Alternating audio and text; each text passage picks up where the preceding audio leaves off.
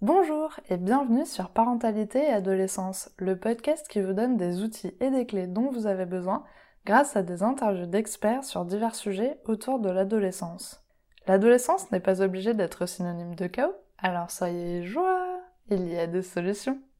Comment accompagner son adolescent hypersensible? Je vous propose une interview d'Elodie Crépel, thérapeute, médiatrice familiale pour les hypersensibles et les hauts potentiels, co-directrice de l'Observatoire de la sensibilité et également autrice et conférencière. J'espère que cet épisode vous plaira. Bonne écoute. Bonjour Elodie. Bonjour. Alors pour commencer, pouvez-vous vous présenter s'il vous plaît?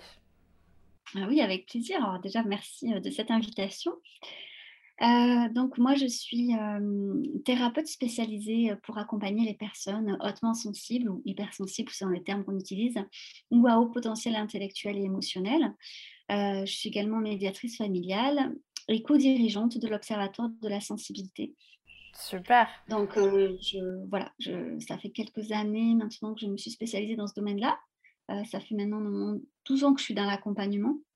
Euh, mais euh, voilà, maintenant, ça fait trois ans vraiment où je me suis formée et je me suis spécialisée pour ces personnes-là. Génial. Bah, merci beaucoup pour la présentation. Alors nous, aujourd'hui, on va parler de l'hypersensibilité. Est-ce que vous pouvez nous donner votre définition de ce terme-ci, s'il vous plaît? Alors, ça ne sera pas ma définition parce que c'est avant tout euh, quelque chose de scientifique et de très cadré. Et ça, je pense que c'est important de dire, surtout à cette période où on en parle beaucoup. Euh, c'est bien. Moi, je suis très contente que euh, le grand public connaisse enfin euh, la haute sensibilité, donc l'hypersensibilité. Alors, nous, on parle plutôt effectivement, quand on est professionnel de la question de haute sensibilité, parce que le terme, en fait, a été découvert en 92 par Hélène Aron, qui est docteur en psychologie et qui est la papesse du domaine d'un point de vue international. c'est auprès d'elle dont je me suis formée, du coup. J'ai eu cette chance-là. Je suis aujourd'hui la, la, seule française répertoriée sur son site en tant que thérapeute. Et c'est vrai que pour moi, c'est important de faire venir en fait les connaissances euh, qu'ont, parce qu'elle est américaine, donc qu'ont les, les, personnes vivant donc du coup bah, euh, outre-Atlantique en Europe, euh, parce qu'on a quand même malheureusement un petit peu de retard. Donc au départ, elle a appelé ça les personnes hautement sensibles, hein, at least sensitive person, et on l'a traduit en France par hypersensible. Euh, ce terme est un petit peu connoté dans le sens où euh, on imagine du coup que c'est euh, trop, trop sensible, donc problématique. Derrière, il y a, en fait, il y a l'idée d'une pathologie, ce qu'elle n'est pas. Et ça, c'est important. C'est pour ça que le, bah justement, Savario Tomasala, qui est aussi docteur en psychologie et psychanalyste, a souhaité utiliser un autre terme, c'est ultra sensible. Donc peut-être que les personnes qui nous écoutent ont déjà entendu tous ces termes, et en fait, ça veut dire finalement la même chose. D'accord. Parce que finalement, au départ, bah, l'hypersensibilité, finalement, c'est un potentiel. C'est un haut potentiel sensible. Nous ne naissons pas tous avec le même potentiel sensible. Même si au fur et à mesure de notre vie, ça peut changer, bien évidemment, selon l'environnement, selon l'entourage, selon nos expériences. C'est quelque chose de tout le temps en mouvance, comme absolument tout. Mais il y a un potentiel de base. Et chez certaines personnes, on s'est rendu compte, euh, donc c'est notamment les études de docteur Bianca Acevedo, euh, par les imageries maintenant qu'on a au niveau du cerveau, qu'il y a des personnes qui réagissent totalement différemment et ce de manière innée. Et ça, c'est important de le dire parce qu'en fait, on peut penser que l'hypersensibilité, pour reprendre ce terme du coup qui est plus, usité, est une pathologie, est un problème, est liée à une défaillance ou une problématique parce que la personne, euh, je ne sais pas, ou est soit dépressive, soit est angoissée, soit autre chose encore. Absolument pas. Euh, J'y reviendrai après si vous me permettez mais on distingue que ces personnes-là, on va dire qu'elles ont effectivement une grande sensibilité. Alors, il y en a sur deux sortes. Quand on parle d'hypersensibilité, on va parler d'hyperémotivité. Donc, c'est avoir des émotions de façon plus intense et plus fréquente. C'est le fameux euh, grand 8 des émotions qu'on dit. Ok. Voilà. Euh, c'est un petit peu ça. Donc, c'est vrai que les émotions vont finalement être très fortes, de manière très intense et beaucoup plus fréquentes au fur et à mesure de la journée.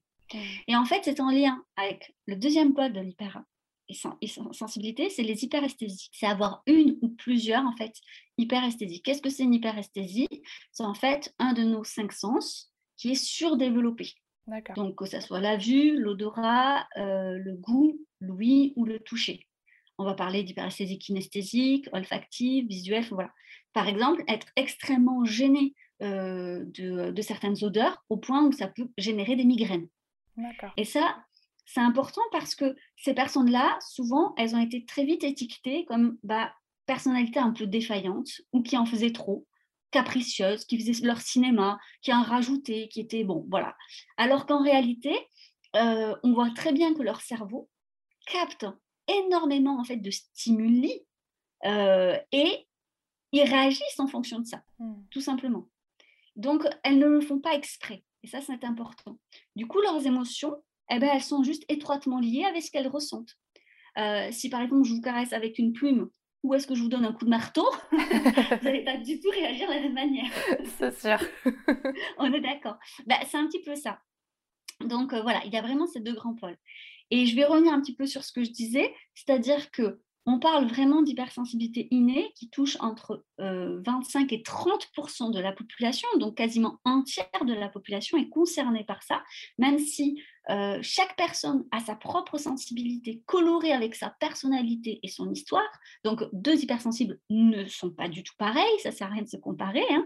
C'est pas une question où on coche tout et on est semblable, absolument pas. Voilà, il y, a, des déclinaisons de sensibilité, mais aussi euh, on se rend compte qu'il y a des personnes euh, qui vont avoir une sensibilité, ce qu'on va appeler traumatique, c'est-à-dire liée à un événement de la vie. Et ça, il faut bien faire la distinction parce que c'est ces personnes-là qui vont vraiment souffrir de la sensibilité. On, ne souffre pas directement de sa sensibilité puisqu'on est fait comme ça. Mmh. Notre corps, tout est... En fait, notre cerveau euh, fonctionne comme ça. Mais par exemple, euh, suite à un deuil, une perte bah, d'un proche, on peut finalement ressentir une grande hyperémotivité parce qu'on peut se mettre à pleurer, ça peut être très intense, très fréquent au fur et à mesure des, journées forcément. Et on peut être donc plus fatigué, donc plus à même de sentir les odeurs, que les bruits nous dérangent. Il ne s'agit pas de l'hypersensibilité dont on parle aujourd'hui. Et ça, il faut bien faire la distinction parce que souvent les gens ne la font pas.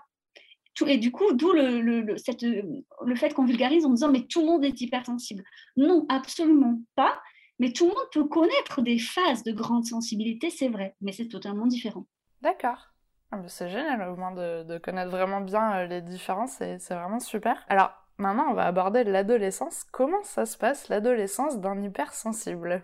Alors, c'est vrai que ça, euh, c'est une phase. Alors, déjà, on sait que la phase de l'adolescence est très particulière. Mmh. Euh, moi, j'aime bien réexpliquer aux personnes, en fait, un petit peu, dès l'enfance, comment ça fonctionne.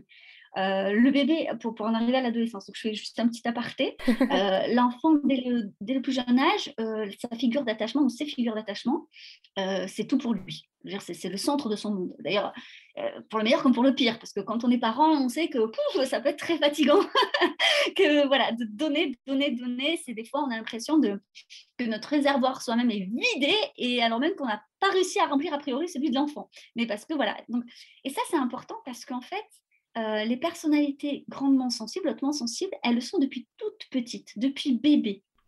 Donc il faut aller en fait, il y a des signaux, mais dès la naissance. Alors, quand, quand on connaît bien le sujet, on les voit, mais après, c'est normal de ne pas y être forcément attentif. Mais ça peut être des enfants avec une grande intensité, une grande densité, ce qu'on va appeler des bébés aux besoins intenses. Ça peut vraiment être un signe, ça, que les parents vont se dire Ah, mais c'était ça.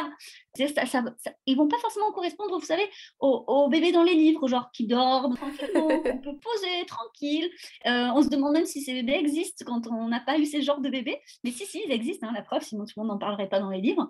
Ben, voilà, en général, ces parents, du coup, eh bien, vont être plus fatigués, plus épuisés. Mais voilà, tout ça, c'est des signes. Et je trouve que c'est important de le dire aujourd'hui parce que peut-être que dans les auditeurs, il y a des personnes qui ont des jeunes bébés et se disent euh, Mais c'est pas, pas possible, je ne fais pas ce qu'il faut. non, pas du tout. Et euh, bien sûr, les, bébés aux besoins intenses eh bien, euh, deviennent des enfants aux besoins intenses, des adolescents aux besoins intenses et des adultes aux besoins intenses. Et donc, euh, euh, cette phase où euh, on est tout pour eux, enfants, eh bien, petit à petit, ça c'est dans l'ordre des choses, qu'on soit sensible ou, alors, alors j'allais dire non sensible, mais je voudrais reprendre ça parce que souvent on dit non sensible comme si les personnes n'étaient pas sensibles. C'est faux. Tout, même si on n'est pas hypersensible, on possède sa propre sensibilité. Hein. ça, c'est important. Quand on, quand on, parle de non hypersensible, ça ne veut pas dire qu'ils ne sont pas sensibles. tout le monde a, a sa sensibilité et c'est normal. Donc, c'est vrai que eh bien, pour tout le monde, c'est pareil, c'est que en fait, on se détache euh, de, nos parents pour, à l'adolescence, s'attacher à ses pères. C'est-à-dire que, en fait, euh, les amis, ça va être notre famille. Euh, les adolescents ont vraiment ça.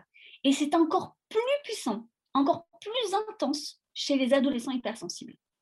Ils ont ce besoin et en fait, ils idéalisent en plus ces, ces relations. L'amitié devient quelque chose de très fort, de très puissant. Euh, c'est vraiment c'est très, c'est vraiment la priorité. Et, souvent, c'est compliqué pour les parents parce que ils vont se dire, mais concentre-toi sur tes études. Enfin, c'est ça qui est important. mais en fait, pour ces adolescents-là, le plus important, c'est les relations. C'est vraiment le relationnel. Et d'ailleurs, ça va leur prendre beaucoup d'énergie en temps et en émotion si ça se passe pas bien avec leurs amis ou si ça se passe bien, c'est quelque chose qui va les remplir comme les vider. Et ça, les parents, ils peuvent se sentir totalement démunis parce que effectivement, ils ont un peu perdu cette place où euh, ils pouvaient accompagner vraiment quand ils étaient plus jeunes. Et là, c'est plus le cas. Et c'est normal. En fait, c'est vraiment une phase normale parce qu'à un moment donné, si l'adolescent gagne prend confiance en lui, il va également se détacher en fait de ses pères pour se retrouver lui en tant qu'adulte. Et ça, finalement, on se rend compte qu'il y a peu de personnes qui, arrivent à cette autonomie-là et qui arrivent à avoir cette confiance où finalement on se détache du regard de l'autre. Mais ça fait partie euh, voilà, des, étapes de la vie. Euh, il y en a, ça arrive très très tard. Hein. il y a des personnes qui seront dépendantes du regard des autres euh, quasiment toute leur vie. Ça, c'est vraiment le cheminement de, de chacun. Mais voilà, l'adolescent hypersensible, du coup, eh bien, il va tout vivre de manière très intense c'est un idéaliste. Il pense que, et il a besoin de penser qu'il a un rôle, une mission dans la vie. Alors c'est quelque chose qu'il va pas forcément verbaliser parce que parce qu'il va en avoir un peu honte, mais c'est quelque chose au fond de lui comme un super héros, une super héroïne. Il va, elle, elle va avoir besoin de se dire que j'ai forcément une place, j'ai forcément une mission, voilà ce genre de, choses, de dire mais je peux changer les choses, j'ai envie de changer le monde, j'ai envie de l'améliorer, voilà.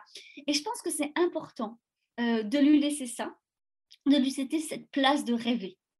Parce qu'en en fait, euh, c'est quelque chose de très profond et de très ancré dans ses valeurs.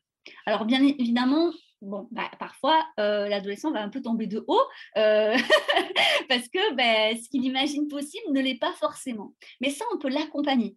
Il y a beaucoup de parents, par crainte que leur adolescent s'écrase, entre guillemets, parce qu'ils vont être déçus, euh, préfèrent dire ah, euh, bon, ben, euh, reviens sur Terre. C'est quelque chose qu'on qu'on dit souvent en tant que parent. Ben, reviens un peu sur Terre. Et en réalité, ça ne fait pas du bien du tout. Parce que derrière ça, l'adolescent entend ce que tu es, ce que tu penses, c'est n'importe quoi. Et ça, c'est terrible, le message qu'on fait passer. Et puis, ça peut aussi peut-être être dur pour sa confiance en lui et se dire, je suis peut-être pas capable d'arriver à faire ça. Exactement, c'est ça. Et puis en plus, c'est délétère pour la relation de confiance entre le parent et l'enfant. Alors bien évidemment, moi j'ai des familles que j'accompagne, ils disent oui, mais enfin s'il a un décrochage scolaire, comment je fais? Je vais pas non plus dire, ben vas-y, lance-toi dans ta nouvelle passion. Ce que je comprends bien. Mais du coup, euh, au lieu de dire ça, que c'est un peu violent, un peu, un peu froid, peut-être demander, d'accord, et comment comptes-tu t'y prendre? Parce que là, en fait, on ramène l'adolescent à la réalité, on le reconnecte en disant Ok, il n'y a pas de souci, tu as le droit de rêver. Par, ok, mais comment tu comptes t'y prendre en fait en pratique? Et du coup, là, en fait, on le ramène à la réalité parce que ça va l'obliger à réfléchir, ça va l'obliger à se confronter aussi bah, peut-être à des difficultés. Et ça, c'est génial parce qu'en plus, on va développer, un, sa créativité, parce que vraiment, chez les hypersensibles, la créativité est un atout fondamental, mais aussi, en fait, le fait de développer tout son mécanisme de réflexion, qui va dire comment en fait je peux trouver une solution, mais aussi sa résilience. Et ça c'est magnifique parce que souvent on pense que les personnes hypersensibles sont fragiles. Et loin de là, au contraire, ce sont des personnes avec une très grande force de résilience. La résilience, c'est euh, la capacité de rebond face à un événement difficile. Donc les parents, souvent, ils se sentent obligés de protéger leur adolescent hypersensible. Et ça, c'est terrible parce qu'en fait, on renvoie, même si c'est inconscient, mais après, c'est normal. Moi-même, je suis maman de trois enfants et je comprends qu'on ait envie de les protéger, c'est totalement logique. Mais en fait, on, en fait, on leur transmet l'idée de tu es fragile, tu es trop vulnérable. Heureusement que je suis là, je vais t'aider parce que tu ne vas pas pouvoir faire. Je pense qu'en tant que parent, il faut vraiment en fait développer la confiance qu'on a en nos enfants. En disant, je sais, il va y arriver. Peut-être pas comme tout le monde, peut-être avec un peu plus de temps, on s'en fiche, mais je sais qu'il va y arriver. Et si on développe déjà cette confiance, eh bien, on va lui transmettre là-dedans. Et du coup, ça veut dire que face à un échec, parce que tout le monde connaît des échecs, ça fait partie de l'apprentissage, eh bien, en fait, on aura assez confiance en notre adolescent pour qu'il puisse rebondir après un échec. Et ça, c'est juste incroyable, parce qu'on lui offre finalement la possibilité de toujours rebondir face aux événements de la vie Et Dieu sait qu'il va en connaître plus tard. c'est sûr. en tout cas, c'est, je trouve ça vraiment génial parce que vous expliquez vraiment bien les choses et, je trouve que ça va être assez concret euh, pour les personnes qui, qui vont pouvoir écouter cet épisode.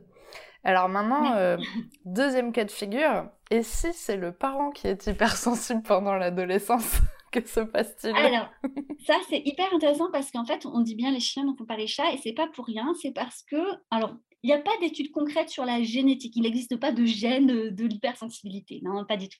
Mais on se rend compte qu'il y a quelque chose d'héréditaire. C'est-à-dire que quand même, quand même, dans la plupart des cas, quand il y a des parents hypersensibles, il y a des enfants hypersensibles. Et j'ai envie de dire vice-versa. Parce que souvent, les gens viennent me voir parce qu'ils rencontrent des difficultés avec leurs enfants, avec leurs adolescents euh, qui est hypersensible. Et quand je demande euh, est-ce que vous ou votre partenaire l'est, je ne sais pas. Et puis on creuse, on creuse, et en réalité, on se rend compte que oui. Euh, mais parce que de génération, de génération en génération, bah, les choses évoluent aussi, c'est normal. Hein, je parce que quand je dis ça, souvent les gens disent Oh là, mes, mes parents, effectivement, ils m'ont pas écouté, ils n'ont jamais vu ça. Oui, mais c'est normal, ils n'avaient pas cette connaissance non plus. Enfin, je veux on ne va pas leur en vouloir. Moi, je suis persuadée que mes enfants, je sais pas, dans 20 ans, 30 ans, ben, ils m'en voudront de quelque chose, mais je leur dirais ben, J'ai fait ce que j'ai pu avec les connaissances que j'avais à l'époque. Donc voilà. Non, mais c'est vrai. Mais c'est vrai que je pense qu'on est, on était encore plus mal à l'aise avec les émotions à l'époque. Et il faut savoir que bah, les enfants hypersensibles vont le capter, puisqu'effectivement, ils ont plus de neurones miroirs également. Donc, ils vont ressentir euh, le besoin aussi de bien faire, de correspondre aux attentes des parents, comme tout, enfant d'ailleurs. Et donc, ils vont ressentir que peut-être leurs émotions est un petit souci, qu'ils en font trop, que c'est gênant et que bah, ça n'a pas sa place euh, d'une certaine manière. Et donc, ils vont se canaliser, se contrôler. Ils vont peut-être mettre en berne finalement ce potentiel sensible. Et euh, c'est euh, parce que leur euh, enfant eh bien, va les mettre en difficulté et peut-être va leur faire cet effet miroir, va révéler quelque chose en eux qui vont se dire Mais en fait, cet enfant, il me fait penser à moi plus que je le voudrais. Et c'est vrai que ça, c'est intéressant. Bon, je, fais une petite parenthèse là, mais, mais ça, ça, peut faire écho à certains parents qui écoutent ce podcast parce qu'ils s'interrogent sur leurs enfants. Et j'ai envie de dire Interrogez-vous sur vous également, c'est important. Parce que plus soi-même on est à l'aise avec sa sensibilité et plus il sera facile d'accompagner son enfant sensible. Du coup, si par contre, effectivement, on est soi-même sensible et on a un adolescent qui soit super sensible ou non, eh ben, bon, alors, la période de l'adolescence, c'est de toute façon une période où euh, l'ado a besoin d'autonomie, a besoin à un moment donné de se chercher, de se trouver, et en dehors finalement euh, du cocon familial. Et en fait, il va tester certaines limites parce que, en fait, l'adolescent euh, hypersensible notamment a besoin qu'on lui prouve que quoi qu'il fasse, quoi qu'il ait, il pourra compter sur sa famille. Donc, il va peut-être mettre en difficulté ses parents, on est d'accord. Ça, c'est une période compliquée. Je pense qu'il faut vivre les choses avec beaucoup d'ironie, avec beaucoup d'humour, avec beaucoup de légèreté. Ça aide énormément dans cette période de se dire, par exemple, parce que c'est pas rare que les adolescents ben, voient vraiment chier hein, leurs parents euh, et, leur, euh, et peut effectivement bah, leur dire des choses pas très agréables. Alors après, bien entendu, on n'est pas du tout dans l'acceptation du manque de respect, absolument pas. Hein, mais euh, je pense qu'il faut aussi amener beaucoup de légèreté là-dedans. Mmh. Et, et je pense que l'adulte, justement parce que son cerveau a fini de se développer, là où l'adolescent absolument pas, puisque le cerveau finit sa maturation vers 25 ans. Donc c'est important, nous, en tant qu'adultes, de dire, mais moi, euh, en fait, j'ai la capacité euh, cérébrale aussi de pouvoir effectivement m'autoréguler et de prendre de la distance face à cette situation. C'est-à-dire qu'en fait, ce n'est pas moi l'adolescent, hmm. je suis adulte dans cette situation et je dois en fait avoir une posture d'adulte. Je dois être finalement son roc auquel il va pouvoir s'accrocher. Alors, ce n'est pas toujours évident et je pense notamment bah, aux parents qui se sentent un peu seuls dans leur parentalité ou aux familles monoparentales, où c'est beaucoup plus compliqué que quand on est deux parce qu'on peut se soutenir, on peut en discuter. Voilà. Ne pas hésiter à trouver voilà, des, proches, des, associations, d'autres parents. Enfin, voilà, il, faut, il faut effectivement pouvoir vider son sac parce qu'on reste humain même si on est adulte. Et parfois, on a passé des journées compliquées au travail, on a nos propres responsabilités, nos propres difficultés. Et euh, l'adolescent qui vient nous piquer en fin de journée, ça peut être euh, un petit peu, un petit peu en trop. Mais si on peut garder son calme et prendre les choses avec beaucoup de recul, ça aide énormément, ça désamorce énormément. Hmm. Être énorme, il faut utiliser également la communication non violente euh, de Marshall Rosenberg. Je, vraiment, il y a plein de vidéos sur YouTube. Si on met Marshall Rosenberg, il a, écrit un livre, bon, maintenant il, est décédé, mais de hum, fantastique. C'est euh, euh, Les mots sont des fenêtres ou ce sont des murs, voilà, que je recommande, voilà, et qui peut même se lire avec l'adolescent et qui peut même être proposé à l'adolescent, en fait, de lire. Parce que c'est de parler de ses propres besoins avec le jeu, éviter le tu qui tue. ce genre de choses aide énormément dans la communication. Parce qu'en fait, l'adolescent hypersensible, il va, il, il, interroge le monde, il réinterroge tout le temps, il se pose mille et une questions. Il peut très vite être angoissé s'il ne trouve pas les réponses à ces questions, et c'est souvent le cas. Ça, c'est une réalité. Beaucoup d'adolescents, malheureusement hypersensibles, eh bien, euh, sont plus angoissés, en arrivent plus à, par exemple, à faire des tentatives de suicide également. Enfin, ça, et, ou être victime de harcèlement, c'est une réalité. On ne va pas faire comme si tout était beau, rose, absolument pas. Mais en réalité, s'il se sent totalement accepté et aimé pour ce qu'il est, au sein même du cocon familial, ça fonctionne bien. Ça fonctionne bien. D'accord. Et quand on est soi-même sensible, bon ben, pour revenir à votre question, parce que je suis partie un peu dans tous les sens, je pense que je pense qu'il faut être à l'aise avec sa propre sensibilité. Plus on se connaît soi-même, plus on accompagne soi-même ses émotions et non pas la gérer, parce que là, ce, terme de gestion des émotions, en fait, c'est gestion, c'est quoi? C'est comme contrôler. Enfin, je veux dire, on ne gère pas ses émotions comme on gère un budget. Un budget ce n'est pas possible. On ne peut pas apprendre à gérer ses émotions. C'est ça, c'est l'effet cocotte minute et c'est l'explosion garantie. Il faut vraiment, en fait, apprendre à, légitimer, accepter, vivre ses émotions. Et si soi-même déjà, en tant que parent, on sait le faire, ben, ça se passe mieux, ça se passe mieux. Alors vous avez donné quand même quelques conseils, mais est-ce que vous avez d'autres conseils pour les parents pour accompagner leur ado hypersensible ou eux-mêmes finalement pendant cette période d'adolescence? Euh, je crois déjà, ben, en, tant que parent, ne pas oublier comment nous, on était ados. On a tendance à oublier que cette période était compliquée parce que maintenant, dans notre vie de parent, on a la charge mentale, on a la responsabilité, on a le travail, on a peut-être plusieurs enfants, on a peut-être aussi peut-être maladie, difficultés euh, de couple ou autre chose. voilà, ça fait partie de notre vie d'adulte. Et, on a oublié à quel point, en fait, euh, ce qui nous paraît aujourd'hui totalement désuet, les petits soucis de copains, tout ça, ben, à quel point c'était important, en fait, à l'époque. À quel point pour nous aussi, c'était toute notre vie. Et non, mais c'est vrai, parce qu'on l'oublie, parce que bah, bah, forcément, on a grandi et qu'après, maintenant, on a d'autres responsabilités beaucoup plus hautes, et puis que nous, ceci de, on s'en fout. voilà.